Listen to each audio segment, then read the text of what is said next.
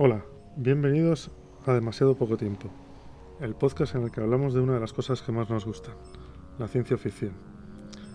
Hoy conmigo, como siempre, está también Ricardo. Hola Ricardo. Hola, buenas. Ya estamos aquí otra vez. Eh, iba a decir que estamos aquí puntuales a nuestra cita, pero como este podcast tiene una periodicidad un poco atípica, pues... Sí, o extraña. O extraña, exacto, pues estamos aquí cuando, cuando nos lo permite el demasiado poco tiempo que tenemos. Sí, que eso al final es lo que, lo que nos marca a nosotros. Y bueno, hoy va a ser un programa un poco atípico. Bueno, un poco atípico con lo que veníamos haciendo, que tampoco tenemos tantos.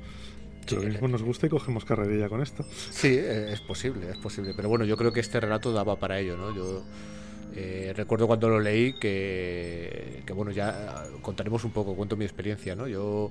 Este sí, yo la mía. Claro, luego, luego cuenta la tuya un poco, ¿no? yo este rato me acerco a él, lo empiezo a leer y en cuanto me empiezan a sonar ciertas cosas se me pone una sonrisa de oreja a oreja y digo, ahí va, esto se lo tengo que pasar a Javi y que y sin, y sin posibilidad de spoiler, que la sorpresa que se lleve la misma sorpresa que me he llevado yo. Y la verdad es que sí, sí, cuenta, cuenta. No, no, porque además además que fue así cuando me lo cuando me lo pasaste que no, no, léete eh, este relato, pero no, no, te digo nada más, léetelo. y cuando me lo empecé a leer, que empecé a los dos primeros líneas, digo, joder, me, me quiere sonar algo pero ya llegas al segundo párrafo y dices, oh, y yo igual, otra sonrisa de oreja a oreja, decía, joder, no me lo puedo creer. y me lo leí, además luego me lo leí del tirón. Sí, sí, no. era de noche y me enganché y del tirón. Es un relato. muy largo. Claro, es que no es muy largo, te lo lees del tirón, es un poco. Es un poco fragmentado el relato, ya hablaremos ahora un poco de la estructura que tiene, pero la verdad es que es un relato que además, si tienes en la cabeza eh, el producto, el producto que extiende, por así decirlo, el producto que en el que se basa, eh, es que yo recuerdo que cuando me estaba diciendo, esto hay que llevarlo al podcast, dije, vale, sí hay que llevarlo al podcast, pero necesitamos un programa entero para este relato porque sabemos que vamos a ir de un sitio a otro, vamos a comentar otras cosas. Era inevitable que, que, cambiásemos un poco la estructura que traíamos hasta ahora de dos relatos porque este relato creo que se nos va a llevar todo el tiempo del programa. Sí, y además es que tal y como es y que es un producto de que se complementa con todo lo demás, te da pie también a hablar de, del resto del universo que tiene esto. Entonces es muy... Sí, o sea, da, ese juego para tener solamente un programa hablando del relato y todas sus derivaciones. Bueno, si, también, si, te parece, podemos dejar de jugar al despiste y decirles a la gente de qué relato vamos a hablar, ¿no? también recomiendo que es mejor hacer, o por lo menos si os gusta mucho el tema, hacer como hicimos nosotros. El relato del que vamos a hablar hoy es, Las Cosas y es muy recomendable leérselo antes de escucharnos destriparlo, porque se pierde parte de la sorpresa y parte de la de cómo te sientes según lo vas leyendo. Sí, sí, es una buena recomendación, así que si, si, no, te suena, si no te suena de nada, eh, es el momento de parar es el momento de parar, buscar el relato, que no tengo yo muy claro lo fácil o difícil que será de conseguirlo, porque yo esto lo conseguí gracias a una editorial que se llama Fatal Belli, que tengo la suerte de que, de que, es una editorial que montaron un par de amigas mías de, ciencia ficción en, en, formato digital solamente, pero yo sé que cerró hace algunos años, la, no sé si hace un par de años o así, cerró la editorial y supongo que en algún tipo de tienda online todavía se podrán conseguir sus su relatos, si no, pues buscad Fatal Belli en, en Google y ver si os podéis poner en contacto con, con, las personas al cargo y a ver si os pueden hacer llegar el relato. De todas maneras, sí que sé que en inglés es bastante fácil de conseguir. Porque este autor, eh, bueno, vamos a hablar ya del relato. El relato se llama Las Cosas y el autor es Peter Watts.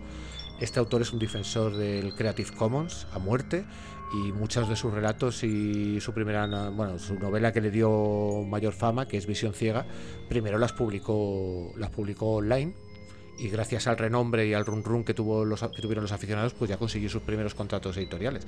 Con lo cual en inglés es bastante fácil de conseguir. Y si no conseguís el relato por de ninguna manera, que ya digo, yo a día de hoy no sé exactamente lo fácil o difícil que sea de conseguirlo, porque yo lo adquirí hace ya unos años. También es cierto que yo lo he encontrado, he encontrado un par de podcasts en Evox que lo audio relatan con mayor o menor calidad, eso ya un poco al gusto de cada persona, pero bueno, también están ahí, O sea, recordamos el nombre, se llama Las Cosas y el autor es Peter Watts. Sí, yo es que, a mí como me lo prestaste tú, no tampoco me molesté mucho en buscarlo, pero, pero no sé cómo andará. Y luego también, si quieres, también puedes decir los, los podcasts en los que se hace en los que se relata o se, se dramatiza para que si alguien lo quiere buscar y escucharlo, por si no encuentra el libro, que también lo tenga. Pues eh, bien, los podcasts donde se puede encontrar son Relatos Salvajes, es el nombre de uno de los podcasts, y el otro es Fase Bonus. Los dos tienen el, el relato audio narrado. Mira, voy a dar más detalle. En el podcast Relatos Salvajes es el número 75 y en el podcast de Fase Bonus es la cápsula 24. Es la forma que tienen ellos de, llamar a sus programas. Así que si, si, los oyentes quieren acercarse primero al relato y no encuentran el relato escrito, pues tienen aquí una, un par de programas que les van a permitir poder acercarse a ello de una manera bastante cómoda. Vale, muy bien. Además, bueno, yo antes de nada también voy a hacer un disclaimer, porque también hay que decir que nosotros somos bastante fans de, de este tema y claro, también nos llama mucho la atención. Lo mismo tenemos algún un poquillo de, de hype y luego nos parece que no es para tanto, pero sí sí nos parece que para leerlo es mejor leerlo primero y luego ya destriparlo. Vale, y ahora que ya sabéis cómo acercaros al relato de una manera o de otra, vamos a comenzar. Y recordad que la sangre ni chilla ni salta por sí sola.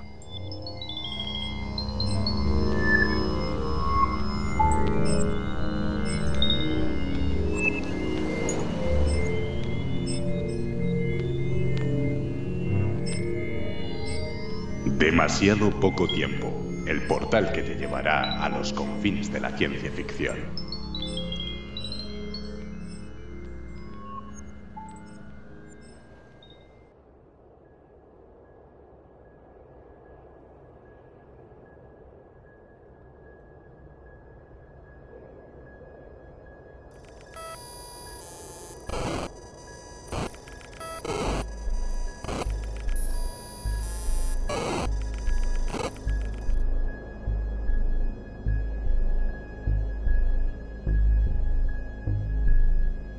Aquello hedía, con un hedor extraño, el hedor de una mezcla de olores que solo conocen las cabañas sumergidas en los hielos de un campamento antártico y en el que se advierten el olor a sudor humano y el denso dejo de aceite de pescado de la esperma de foca derretida.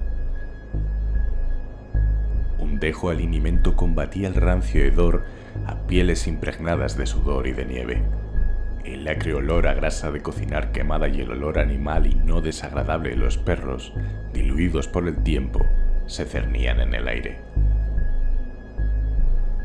Los olores a aceite de máquina que subsistían contrastaban claramente con el de los arneses y cueros. Pero, en cierto modo, entre todo aquel hedor a seres humanos y a sus compañeros, los perros, las máquinas y la cocina, se percibía otra tonalidad era algo raro, asfixiante, el dejo apenas perceptible de un olor extraño entre los olores de la industria y de la vida. Y era un olor a vida.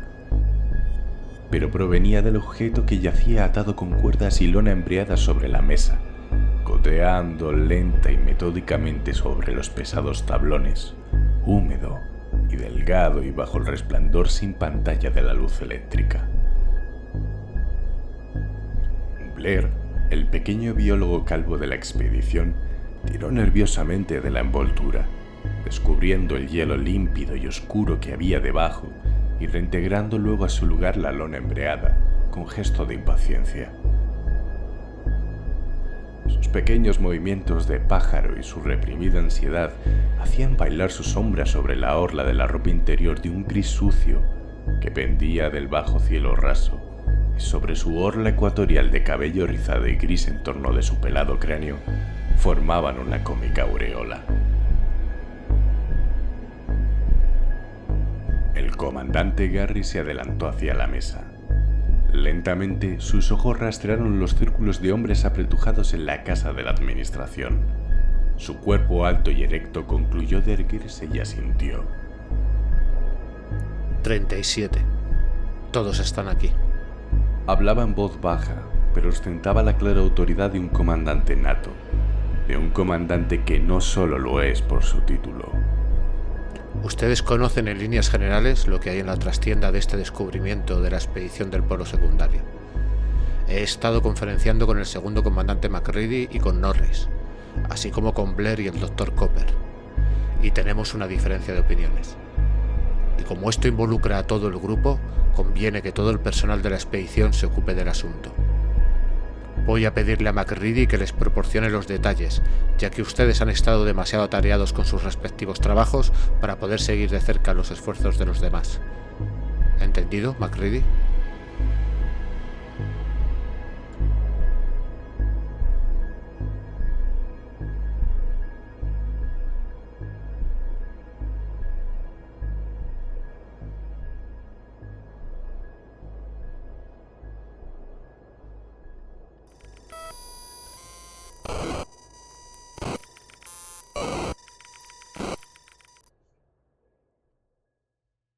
Esto que acabas de escuchar es el comienzo del libro ¿Quién anda ahí? Una novela corta escrita por John W. Campbell. Fue publicada en agosto de 1938 en la revista Analog Science Fiction. Ya sabes, si te ha gustado lo que has escuchado, acude a tu librería, acude a tu biblioteca, busca el libro y léelo.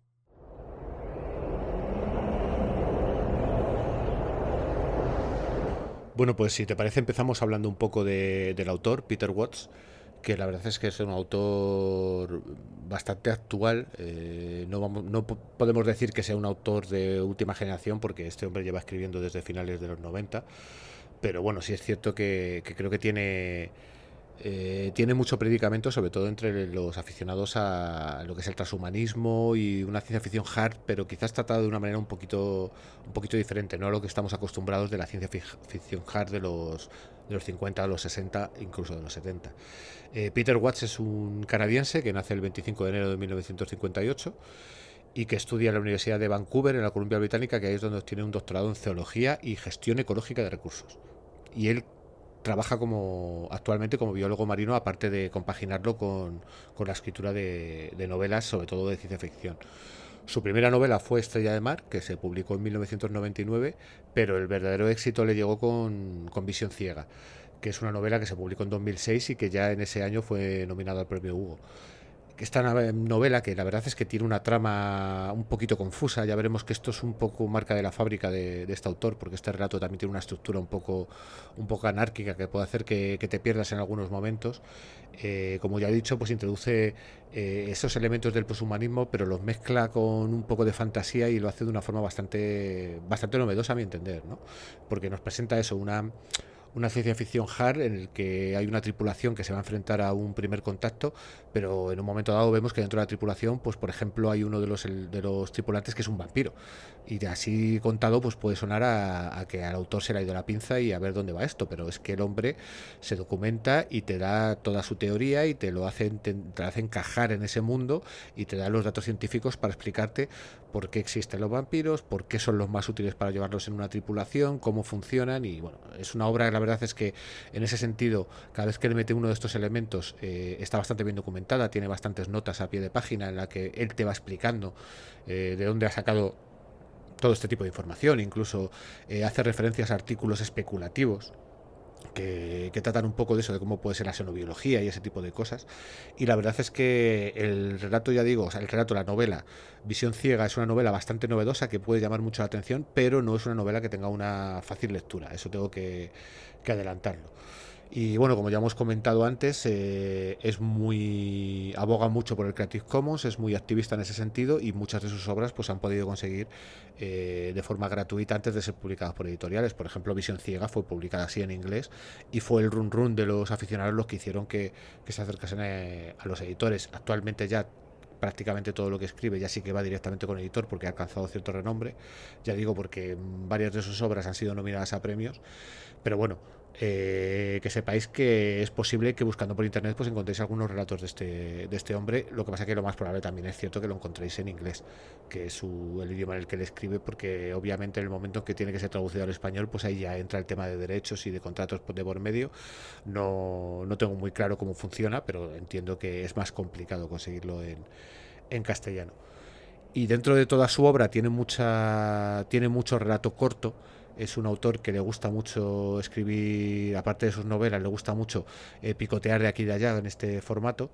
Y el relato del que vamos a hablar, que se llama Las cosas, la verdad es que es un es un relato que como poco llamó la atención, ¿no? Porque en el, en el año en el que se publicó y, en y el año siguiente, pues fue nominado al premio Hugo, fue finalista de la, de la British Science Fiction Association, fue el ganador del premio Shirley Jackson, fue finalista del premio Locus, fue nominado al premio Theodore Sturgeon, como vemos, como poco llamó la atención. El relato no, se, dejó ni uno. Sí, sí, o sea, no se dejó ni uno. Básicamente yo creo que le falta el nébula y poquito más.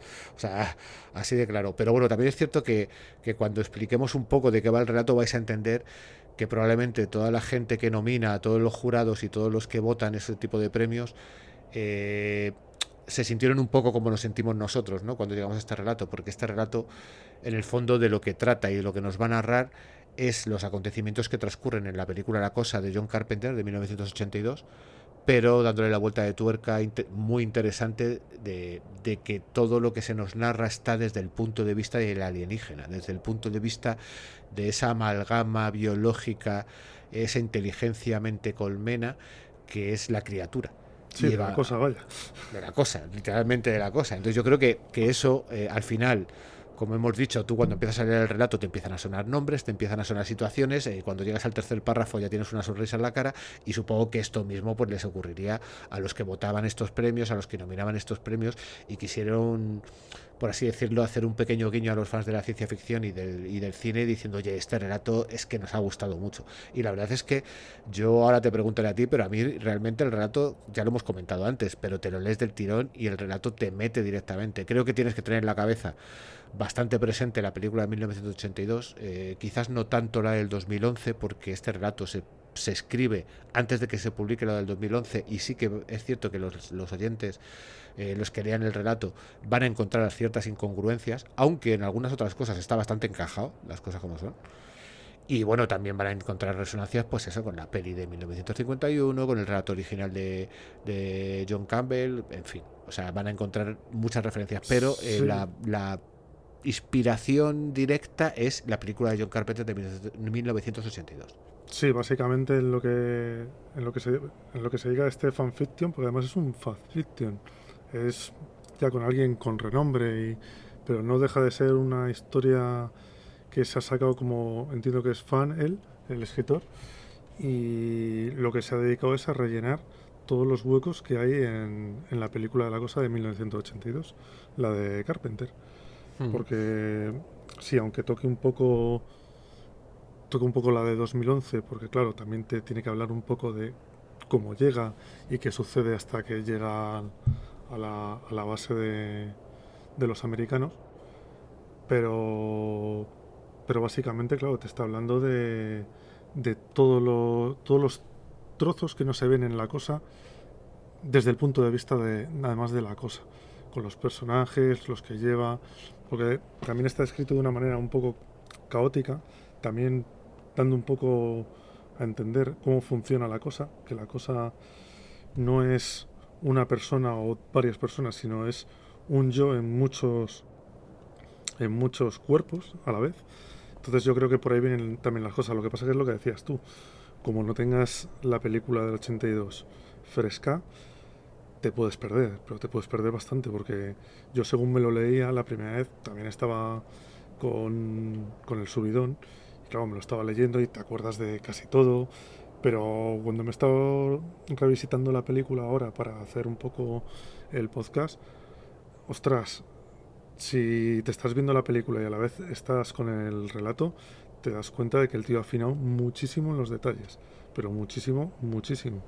Sí, sí, sí, el tío, el tío se lo ha trabajado, ¿eh? o sea, es cierto que, que nosotros hicimos el ejercicio a la inversa de leer primero el relato y luego volver a la peli que de hecho al final nos hemos caído un poco en la marmita de la, de, la cosa y, nos hemos visto la peli del 51, nos hemos leído todos los relatos, o sea, al final, todo lo que había de la cosa. Al final todo lo que había de la cosa, porque la verdad es que a nosotros nos, es una película que nos apasiona, las cosas, las cosas como son, valga la redundancia, es una película que nos apasiona y la verdad es que volver a ella es algo es, es, una cosa que nos causa satisfacción. Como son. Y, y la verdad es que sí, está todo muy bien encajado, pero además eh, no solamente te está diciendo, bueno, te voy a contar esto desde el punto de vista de la cosa, sino que crea toda una estructura biológica para la cosa, crea una forma de, de cómo funciona esa mente colmena, porque eh, tendemos a, entender una mente colmena como, como que todos los elementos de esa mente colmena se comunican. Y aquí hay momentos en que sí se pueden comunicar entre ellos y hay momentos que están separados. Y lo estás viendo en el relato, como que funciona de una forma un poco diferente, como le da una pequeña vuelta de tuerca. Y sobre todo, cómo cómo funciona la biología, cómo él te explica y sobre todo a mí lo que me lo que más me sorprende es que la mera forma de hablar de, hablar no de comunicarse de la cosa no de narrarte las cosas eh, tiene tiene, te hace, te da muchísimos detalles, ¿no? De cómo te, permite imaginarte cómo es esa biología, cómo es esa criatura. En ningún momento creo, yo no recuerdo que llegue a dar detalles de qué tipo de civilización viene, sino que da la sensación de que más bien es un, es una especie de, de ser que empieza a evolucionar en forma de mente colmena y al final acaba conquistando mundos, por así decirlo, pero no es una civilización, no son una serie de criaturas que vagan por el espacio, sino que es una única criatura que, que, llega a la Tierra eh, después de un periclo por otros, por otros mundos. No sé, si, no sé si a ti te dio también esa sensación. Sí, es que básicamente yo lo que, lo que entendí es que lo que él, lo que la cosa llama la comunión es como es el cambio, es como la parte en la que se absorbe o cambia de forma. aquí la cosa lo llama como la comunión. Lo que da a entender que es un concepto también muy raro y, o sea, si partes del, de tu concepto normal, es un concepto muy raro porque realmente lo que te, lo yo, lo lo que he entendido, vaya, es que, que es una forma que ha empezado a evolucionar pero que al llegar a otros mundos ha ido encontrando eh, otras formas que eran también como ella, que podían comulgar, y lo que han ido es mm, han ido uniendo todas esas todas esas criaturas se han ido uniendo en un super yo o sea como si fuera un único yo superior que fuera el del que dependieran todas que todas son independientes, pero todas son dependientes a la vez de esa, Y así es como evolucionan y como dice la propia cosa, que es la manera de ganarle la partida al universo. Porque realmente la cosa lo que estaba hablando es que está luchando contra, contra la propia entropía del universo. Y es la única manera de luchar contra ella. Entonces, claro, ellos eh, da la sensación de que, de que la criatura eh, que al final eh, llega hasta el nivel celular, o sea, te está te está comentando de que las células almacenan parte del conocimiento que ha ido adquiriendo, ¿no? Y de hecho hay un momento dado cuando te narra cómo llega a la Tierra, él, la criatura pierde gran parte de su masa corporal, por llamarlo de alguna manera, y te dice que ha perdido mucha parte de ese conocimiento que estaba distribuida en otras zonas de su, de su ser.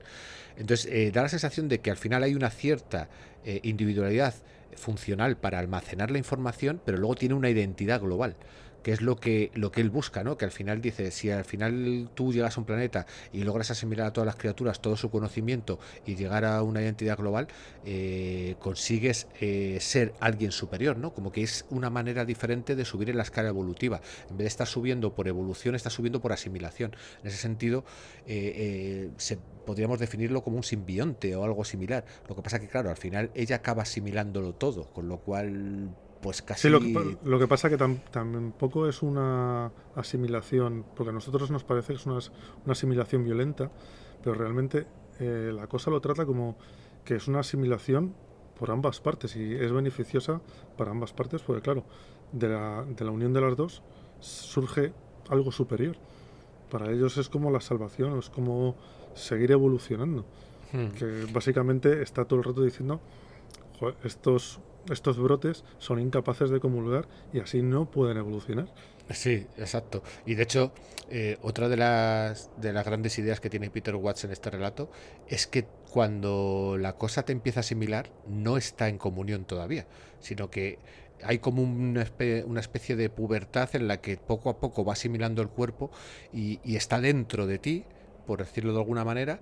Sí, te espía te espía desde dentro, pero todavía no tiene tu control. O sea, ella está y, te, y ve a través de tus ojos y ve tus manos y ve lo que estás haciendo, pero no puede todavía controlarte y ya en un momento dado sí que se alcanzará esa comunión y ya logrará logrará controlar al cuerpo y ya podríamos decir que te conviertes en un asimilado, ¿no? Lo que vemos en la película cuando ya algunos de, los miembros de esa expedición de la base americana ya son plenamente criatura, que es cuando empiezan a tener pues esas deformidades que también en parte se explican en el relato, ¿no? De que realmente eh, cuando, cuando él cambia de forma de manera tan violenta, muchas veces es porque todavía está probando, todavía no sabe exactamente cómo hacerlo. su objetivo realmente no es tener esas formas extrañas y bizarras que vemos en la película, su objetivo es ser como un ser humano para poder expandirse y asimilar a todos y una vez que nos hayamos asimilado a todos, pues bueno, ya veremos si saltamos al siguiente planeta o qué es lo que hacemos. Lo que pasa es que las circunstancias lo han hecho caer en la Antártida por una avería de su, de su eh, astronave. Y esto es lo que tiene cerca y esto es lo que intenta aprovechar. Pero a mí me parece muy interesante también el que cree varios, varios estados hasta que llega a la asimilación completa que le permite encajar a la, a la cosa y su relato en momentos en los que tú eh, claramente dices, pero es que aquí ahora mismo todavía no, eh, no hay nadie que esté asimilado. Y dices, bueno, en la película creemos que no hay nadie que esté asimilado, pero, claro. claro. pero según este relato sí hay protagonistas que están asimilados. De hecho, uno de esos momentos es el famoso, la famosa escena que, se convirtió en mítica de, del doctor y que le va a, defibrilar al, al, cuerpo a Norris. a Norris y que cuando va a meter las manos se abre la boca y le arranca las manos y tal la cosa ya está dentro del doctor. Y es Cooper y, es Norris. pero, tiene que tirar para adelante para seguir manteniendo el, teatro. Exacto, tiene que mantener el teatro. Dice, tengo que tirar para adelante porque no puedo hacer nada, porque ahora mismo soy un, pasajero en el cuerpo de. De, todos modos, a mí, la impresión que me da es que con los humanos no, no, no llega a la comunión nunca. Porque básicamente el problema que tiene es que no encuentra el alma y cuando ya. Que, o sea, la cosa habla del alma como si fuera el ente, el yo, ese yo con el que normalmente termina comulgando, al principio lo que te está diciendo todo el rato es que no lo encuentras, son vainas vacías. Hmm. Habla de que son pieles, pero que no tienen, no tienen alma. Y luego ya descubre que están en el cerebro, que él lo llama, directamente lo llama un cáncer. Un tumor, sí, lo llama un tumor. Es, un, es un tumor. Porque está ahí dice es que porque es el que proporciona la individualidad al ser humano, que es el concepto que ella no entiende. El concepto que ya no entiende es que ellos quieran ser así. Y con lo cual aquí también está jugando un poco, pues eso, con la individualidad del ser humano, con el libre albedrío. La verdad es que el relato, eh, para, para ser un fanfiction, como tú dices, que al final es lo que está haciendo, es decir, voy a coger esta película y voy a meter aquí otro punto de vista buscando los huecos que me permita, creo que, introduce una serie de conceptos que le permiten sacarle mucho jugo a una historia que en el fondo podría haber sido muy sencilla y que lo que te está contando es muy sencillo porque lo que te está contando ya lo has visto en la película. Lo que pasa es que te lo está contando desde otro punto de vista y con todos estos conceptos que yo creo que al final hacen que que no solamente tú has llegado al relato y empiezas a sonreírte porque estás reconociendo a los personajes, porque claro, la primera vez que dice MacReady dices, ¿cómo que MacReady? Sí, te vienes arriba. Claro, dices, este es MacReady, digo, ya está, o sea, ya tenemos aquí a Carrasel haciendo de las suyas. Pero claro, es que el punto de vista no es el de MacReady, es el de la cosa. Y cuando ella, cuando te va contando eso, cuando te va contando cómo funciona, cuando te va contando que toda la, simulación que hacen en la base, la simulación que hace. Es una patraña para engañarlos. Es, una patraña para pues engañarlos. Eso me, dejó loquísimo. Porque además le empieza a buscar las vueltas a toda la.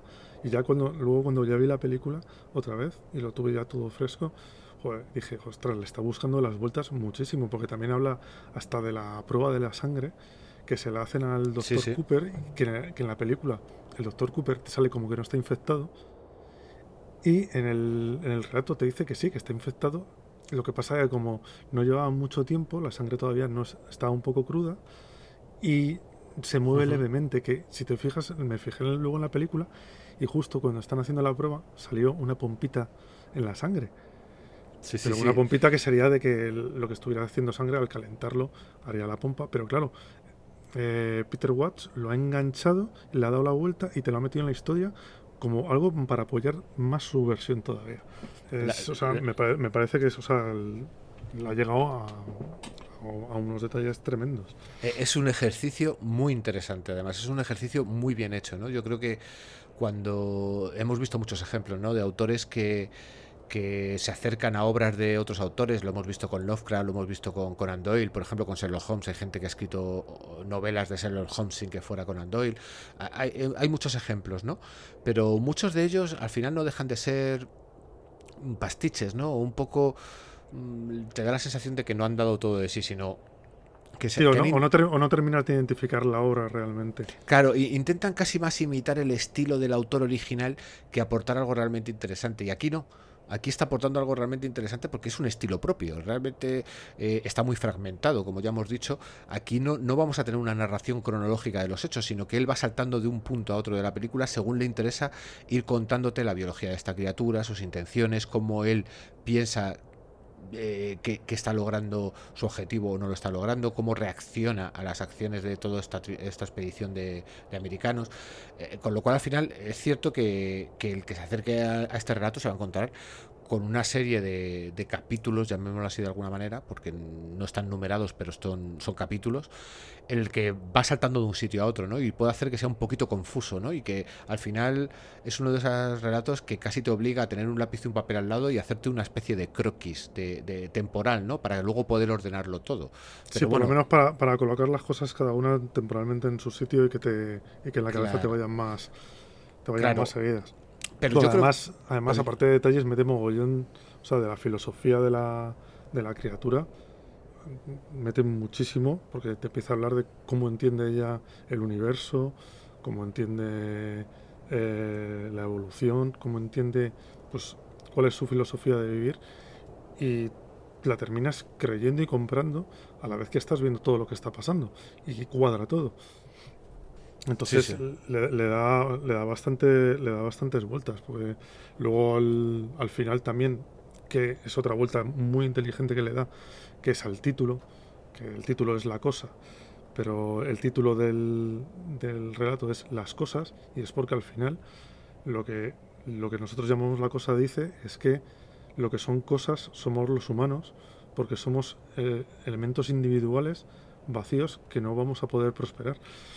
Y ahí te hago también una, una vuelta al título que, que dices, joder, me la has vuelto, me la has vuelto a meter doblada. Sí, eh, la verdad es que al final aquí Peter Watts lo que está haciendo es un relato de primer contacto muy bien construido, porque eh, la película de, Carpenter, bueno, la película y todos los relatos en los que se basa y la película anterior, al final lo que están tratando es de, de, una invasión, por así decirlo. No, no, llega a haber un primer contacto porque no hay comunicación entre, entre la criatura y, eh, y, el, humano, y el humano, sí. Y el humano, por así decirlo.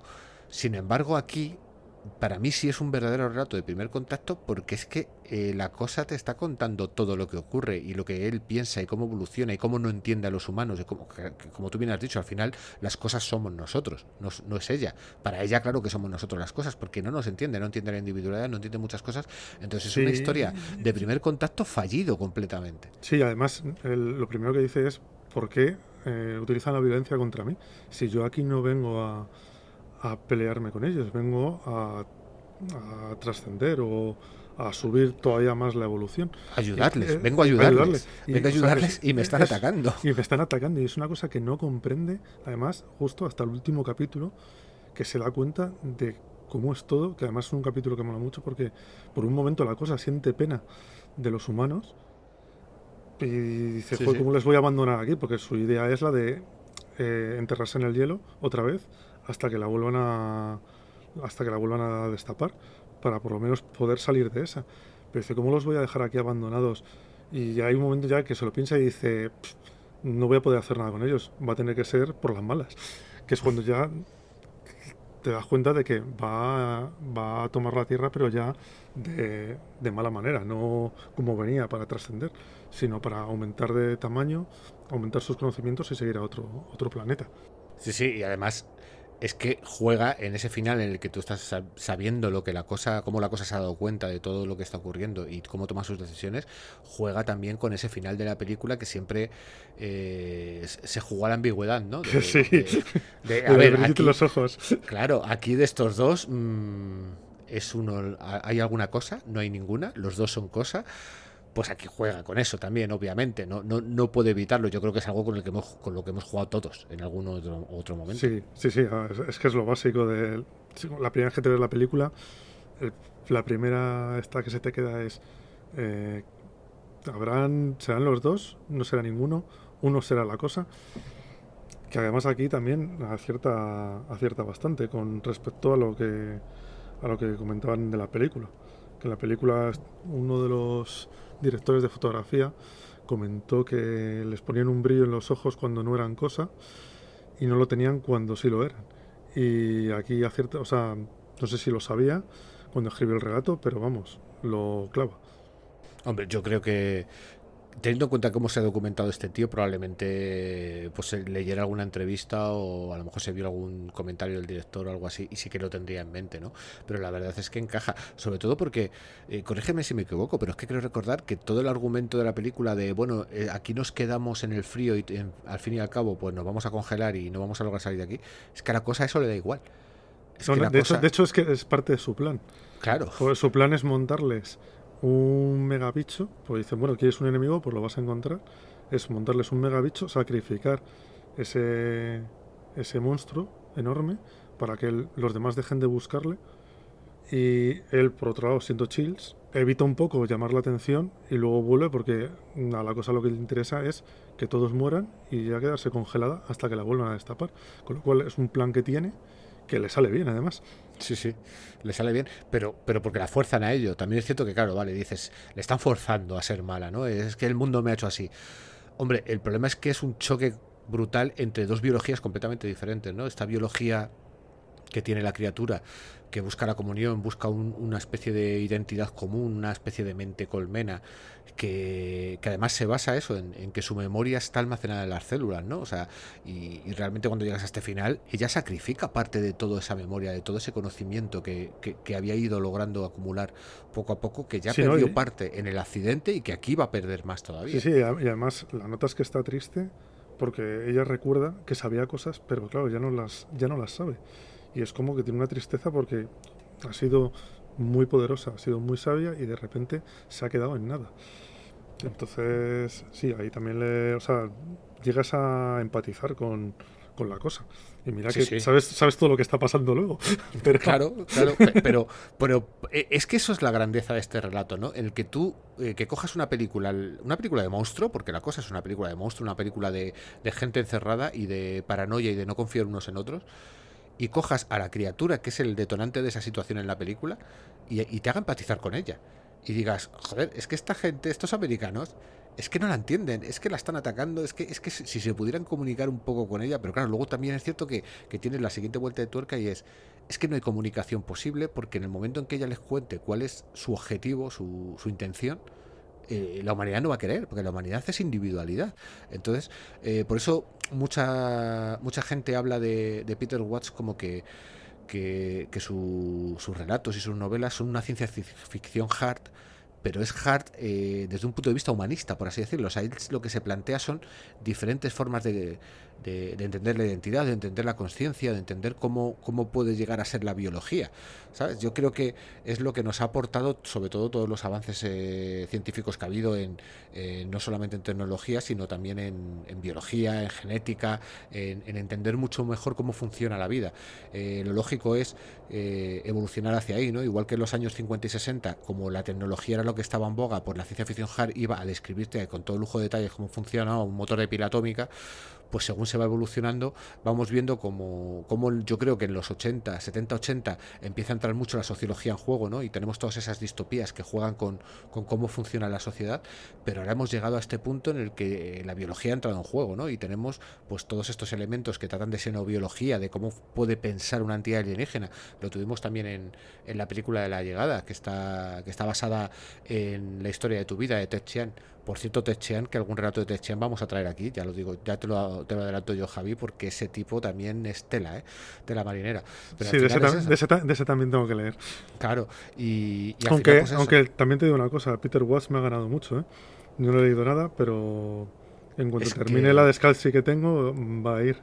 Es que este relato, este relato, si eres fan de la cosa y tienes la película fresca, o la tienes como nosotros que no la hemos visto 20 veces, pues la verdad es que te llega. Pero te llega sobre todo porque piensas que va a ser un homenaje, que va a ser una historietilla de, con personajes que ya conoces y le da la vuelta. Y te juega... Sí, te da otro punto de vista completo además. Claro, y, te está añadiendo detalles de eh, los detalles que no te han contado en la película, porque tú en la película muchas veces tienes la sensación que dices, pero ¿cómo funciona la criatura? No te queda muy claro cómo funciona la criatura, porque a veces es un monstruo raruno y a veces solamente saca una mano rara. Pues eso te lo explica él y te dice que es que son diferentes fases en, la asimilación y te va dando los detalles o, o como él dice, bueno, pues como tú bien has dicho, creo una criatura deforme y monstruosa para sacrificarla para yo poder sobrevivir.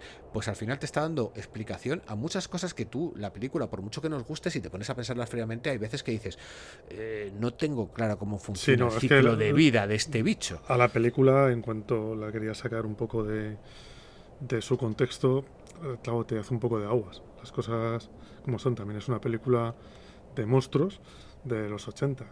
Lo que pasa que es monstruos, terror, ciencia ficción y está muy bien hecha. Pero claro, en cuanto te vas un poco en cuanto quieres pedir un poquito más de explicaciones, no las tienes. Claro, pero, bueno, eso, eso puede pasar con muchas películas, grandes películas de ciencia ficción. ¿eh? Yo hace poco me, me, volví a ver Alien el octavo pasajero y hay ciertas cosas que no tienen ningún sentido. O sea, está claro, o sea, que el sistema de autodestrucción de la nave sea tan complejo de activar y tan complejo de desactivar no tiene mucho sentido. Pero bueno, pero tú compras porque dentro de la narración está muy bien. En la cosa, si tú no te paras a analizarlo fríamente, la película funciona como un tiro. Y a ver, no nos vamos a engañar.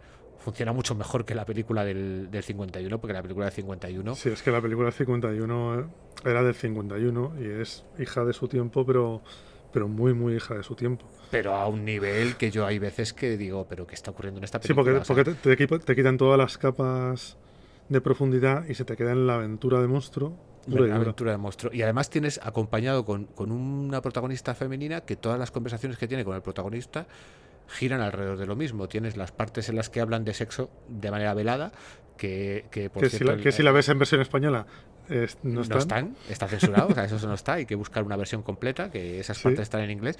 Y, luego la, única función que tiene ese personaje es llevarles café, eh, tomar notas o sea, es, una secretaria, básicamente. Y tal. Sí, básicamente, que está, bueno, aparte de que la hacen en, me parece que es en el Polo Norte, porque me parece que ellos, salen de Alaska. Salen de Anchorage, sí, salen de Anchorage. Y, al final es eso, es, una película que todos los personajes son muy planos. El eh, periodista es típico más no poder y el final Además, con la frasecita de miren al cielo, vigilen al cielo, es que es como, joder, no podía ser más. Sí, es arquetípico, pero bueno, esa, esa famosa frase es el título que le iban a haber puesto en Cuentos de Tercera Fase antes de cambiarle el título, y yo solamente por eso eh, al personaje del periodista le perdono, pero es cierto es que cuando tú te pones a fríamente dices, pero este tío que pinta aquí, pero sobre todo eso, y bueno, y no hablemos del jefe de los científicos, que está dando mal rollo todo el rato. Es que es un tío que dice. Sí, sí, es que está hecho como eh, está hecho como el malo de novela de Julio Verne o algo así es como un genio científico maligno. Pero que, luego realmente no es tan que malo. no es nada. Es, un científico que quiere investigar. Y el problema que tiene la película es que al final, de hecho, tiene un anticlímax, o sea, termina en un anticlímax. O sea, yo esto recuerdo, porque hacía muchísimos años que no la veía, en que decía, bueno, estoy en un crescendo, pero es que de repente tiene una bajona, o sea, la criatura la. Sí, la calzan de una manera sencilla. O sea... Sí, lo que pasa que bueno, también es también venimos, o yo lo primero que vi fue la de la cosa, la del 82.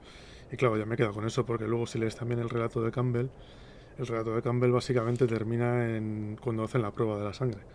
a partir de ahí ya terminan con la cosa y se acabó la cosa. el, giro que le meten en la película le hace ganar muchos puntos también. Y el relato de Campbell, que, que yo tengo una edición argentina que, que sinceramente creo que está bastante mal traducido. O sea, porque hay muchas cosas que dices, pero esto ya no es que sean localismos de, Argentina, sino que es que eh, hay, hay párrafos que no entiendes bien, que son un poco confusos. Pero es que luego las descripciones que tienes, a la descripción de MacReady, yo creo que deberíamos pararnos unos segundos a, comentar cómo ese hombre broncíneo, con músculos broncíneos y con su barba broncínea, todo ocurre de manera broncínea alrededor de MacReady. Yo decía, madre mía. Sí, y luego empieza a, hablar, empieza a, hablar, de otro que no me acuerdo quién era y empieza a hablarlo con, con el acero. Digo, joder vamos a pasar por todos los metales. Pues luego también habla de un gris un gris plomo. Digo, uff. Digo, qué mal va.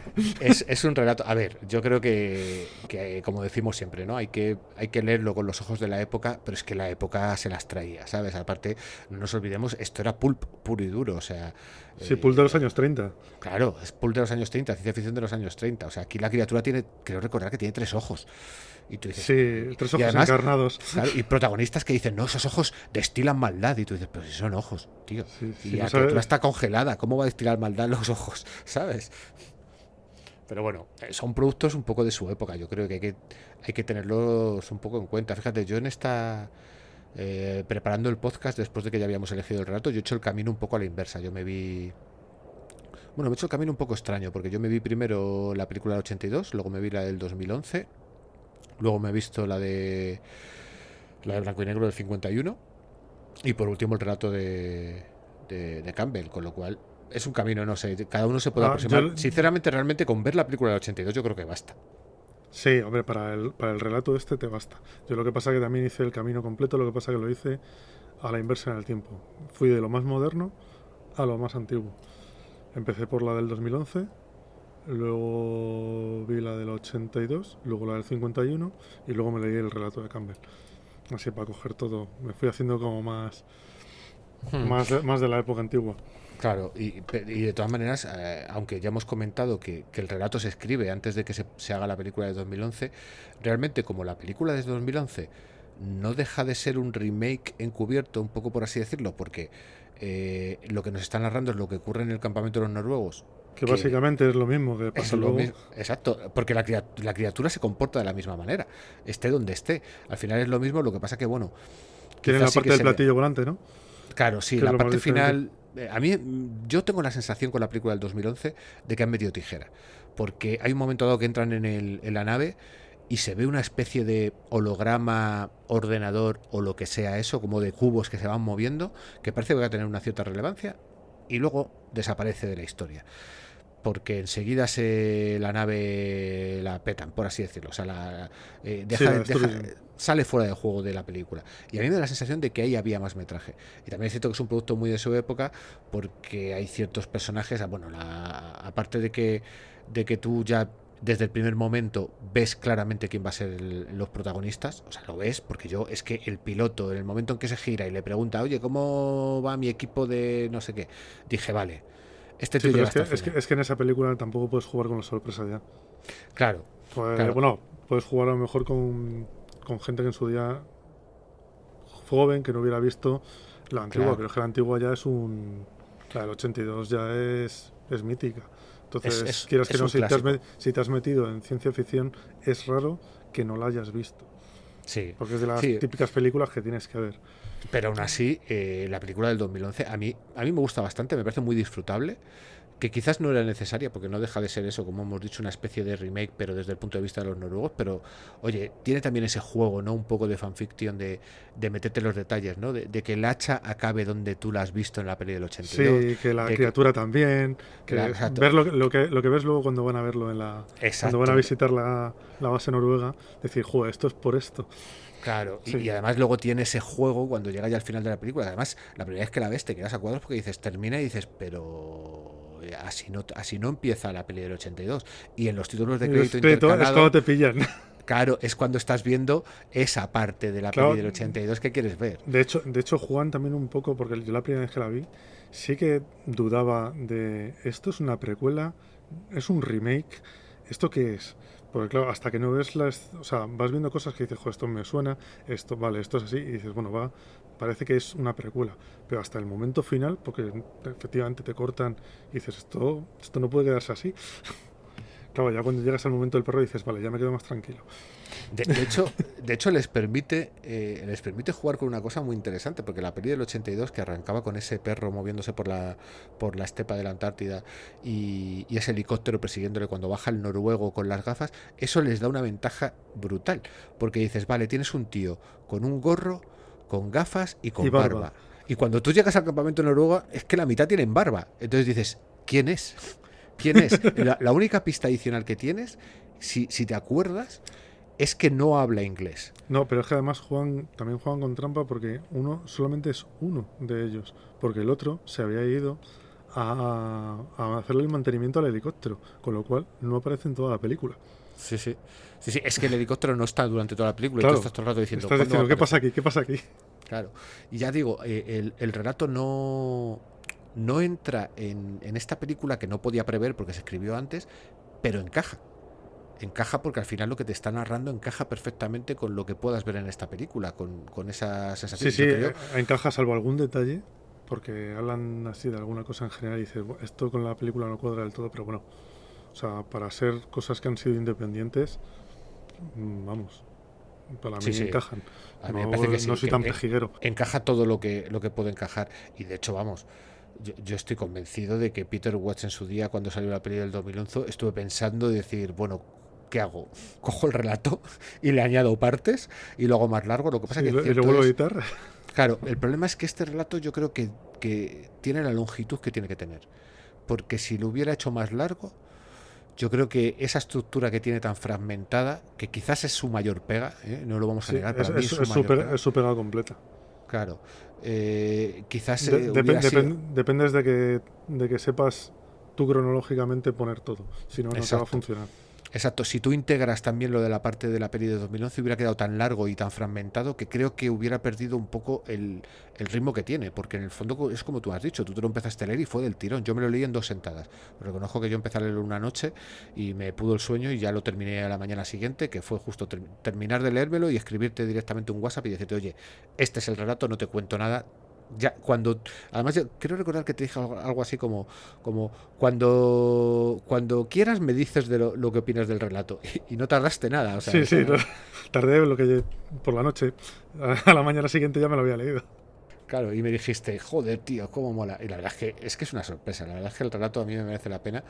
Y sí además te, te cuenta todo lo que te tiene que contar en el espacio que tiene y yo creo que también la la longitud del relato es la justa. Porque si te, si te tiene que hablar de más cosas de lo que está haciendo la cosa, lo que piensa, ya es repetitivo. Ya hay un momento en el que ya sabes que el tema principal de la cosa es casi todo el rato la comunión y que las, las vainas humanas son incapaces de, de unirse y yo creo que termina en el momento justo para que no te empieces a cansar.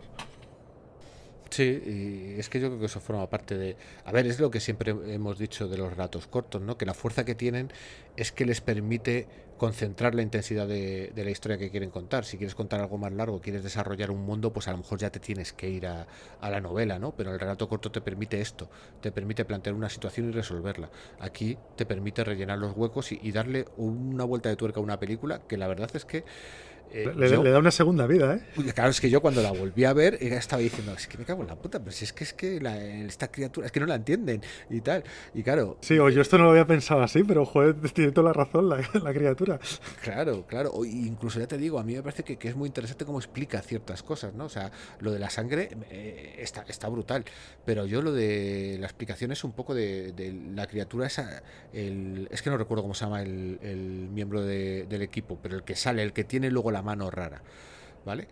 Es que eso te lo explica. ese es Palmer, me parece. Palmer, eso te lo explica. No, Palmer, es el que sale en la, en la sangre. Espérate, porque son unos cuantos, ¿eh? Es eh, pero es que además eh, en el relato también te hablan de, cuando integra a los perros y cómo los perros funcionan de una manera diferente a los humanos. Y, y, cuando se alimenta de unas cosas y cuando absorbe otras, que no es lo mismo alimentarse que absorberlas. Sí, sí, te habla de todo el proceso biológico y mental que tiene la cosa durante toda la película.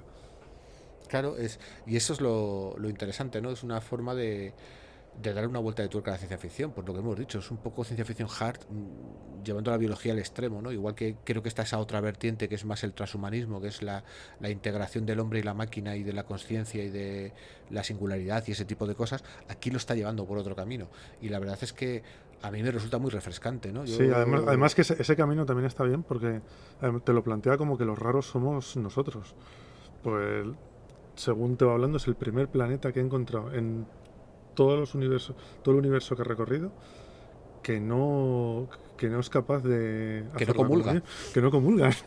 Que no comulga, es, que sí. es como que le ha roto todos los esquemas de decir pero esto no puede ser de hecho hasta el último momento piensa que no lo están haciendo aposta que hmm. que no quieren hacerlo y que lo ocultan. Y es hasta el final cuando se da cuenta y dice, no, no, no es que lo oculten, es que no pueden. es que están mal paridos. Es que han, exacto, pero es que al final ella también se da cuenta un poco de que es que la evolución les ha llevado por otro camino, que es diferente al suyo. Y que quizás eso es lo que está haciendo, bueno, quizás no, que eso es lo que está impidiendo eh, que se unan, ¿no? Entonces sí, sí, es, es, un choque tan radical de visiones. Sí, sí. Y claro, y te hace también pensar un poco, pues ahora que está tan, tan en boga eh, descubrir exoplanetas y decir estos exoplanetas analizando su espectro, pues podemos saber que son similares a la Tierra o que tienen una atmósfera similar a la Tierra o están en la zona de habitabilidad. Ya, pero ¿qué criaturas pueden llegar a desarrollarse en esos planetas? Es que siempre tendemos a pensar en el, en el antropocentrismo, ¿no? En el que todo tiene que ser similar a nosotros, pero es que no tiene por qué ser así. Y en este relato, pues yo creo que lo Peter Wass lo aprovecha.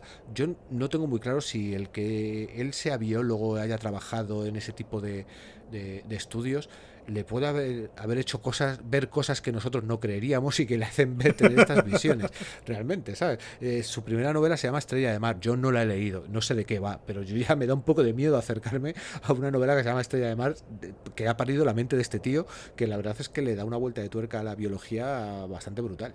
Pues a, mí me ha llamado mucho la atención, ¿eh? Yo, a mí, vamos, miedo, ¿no? De, a mí me ha, me ha dejado de decir, quiero más, quiero mucho más de esto.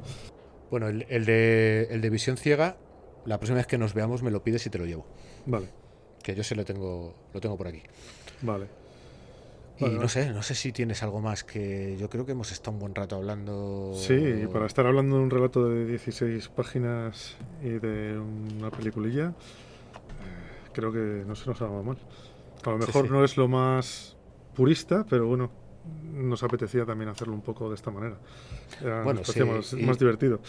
Sí, y siempre, bueno, no sé si lo hemos comentado anteriormente, pero nuestra idea no es solamente circunscribirnos al relato de ciencia ficción. Aquí algún día, pues a lo mejor traeremos algún cómic o hablaremos de alguna película que nos haya llamado la atención. En el fondo, aquí lo que nos une es el amor por la ciencia ficción y que tenemos demasiado poco tiempo para poder disfrutar de ella. Eso realmente es el, el, sí, es, el de esto.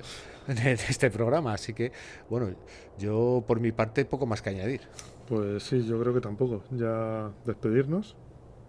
Mm, deciros que podéis contactar con nosotros en nuestro correo, que es demasiado poco tiempo, arroba gmail.com, o en nuestro Twitter, que es arroba podcastdpt. Y con esto hemos terminado. Yo despedirme de ti, Ricardo, hasta el próximo programa.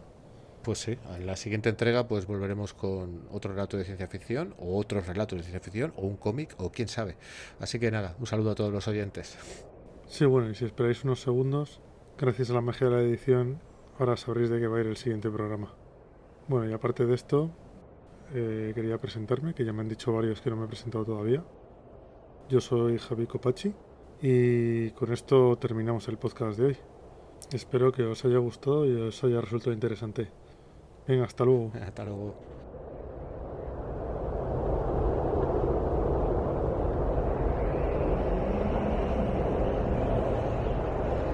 Próximamente, en tus mejores ondas siderales.